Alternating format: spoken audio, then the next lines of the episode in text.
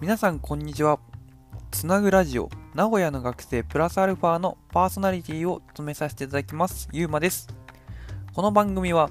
一般社団法人つなぐことの学生インターンが名古屋の大学生事情やつなぐことの活動を面白く紹介していく番組となっております。ぜひ通勤通学講義中などなど好きな時間に聞いてください。もし面白いなと感じたら友人との話のネタにしていただけたら嬉しいです。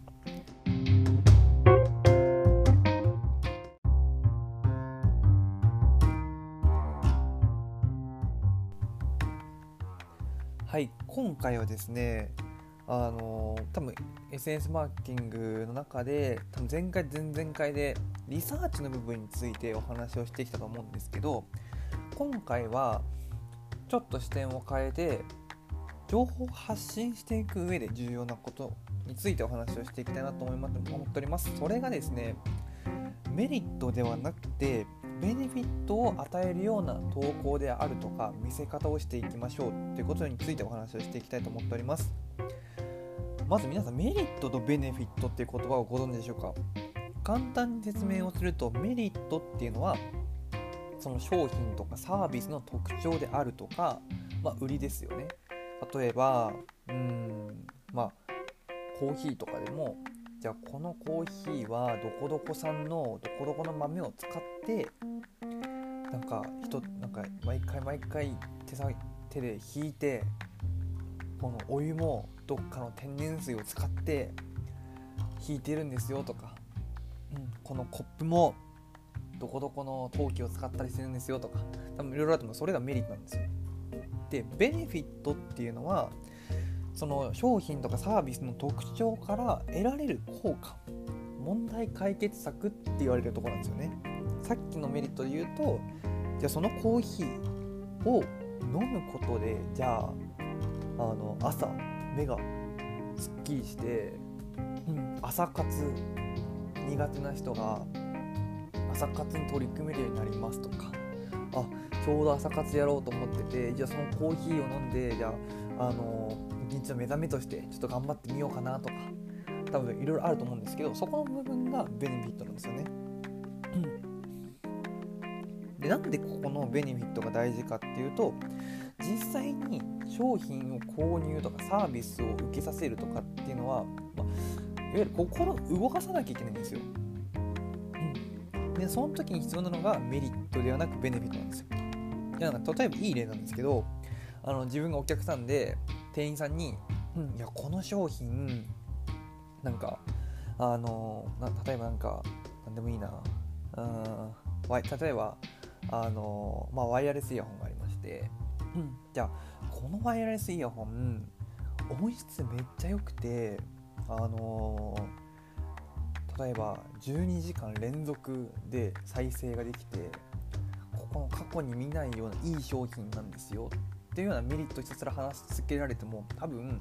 あそうなんだ今そういう商品があるんだねしか思わないんですけどじゃあこれをベネフィットを強調するようになってくるといやこの商品多分あの最近だとあの、ま音楽を聴きながらとかで、まあ、ちょっとした作業をするとか結構主流だと思うんですよ。でその時に必要なのってやっぱりワイヤレスイヤホンだとどれだけ長く聞きられるかっていうので今回この商品って半日間連続して使用することができるんですよ。半日間充電せずにひたすら自分の作業とかその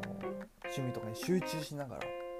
使えることができる商品なんですよとかっていうように自分が購入してから使っている時の層をうまく引き出してあげることであ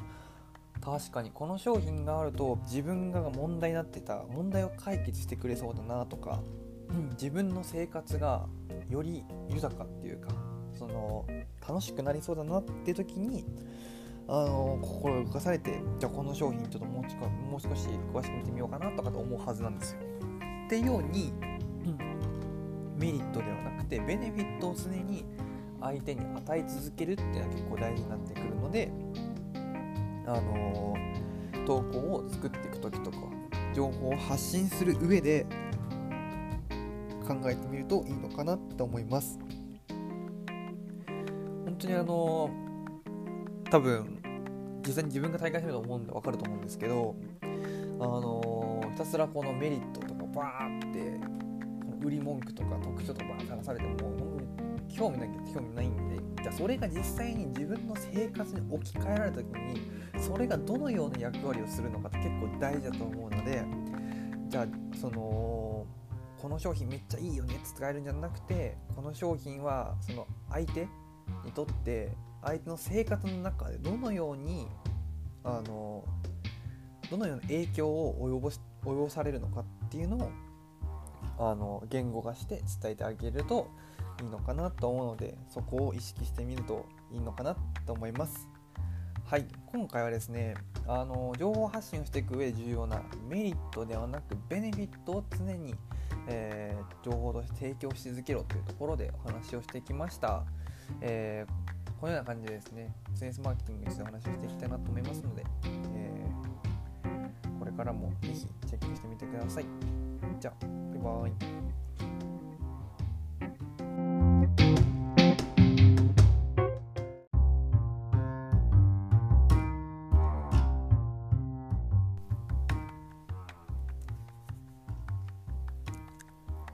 私たちつなぐことは成長をテーマに学生主体で活動を行っている非営利の団体です。自分の成長、チームの成長、地域の成長などなど多面的な視点で成長を捉え体験提供業として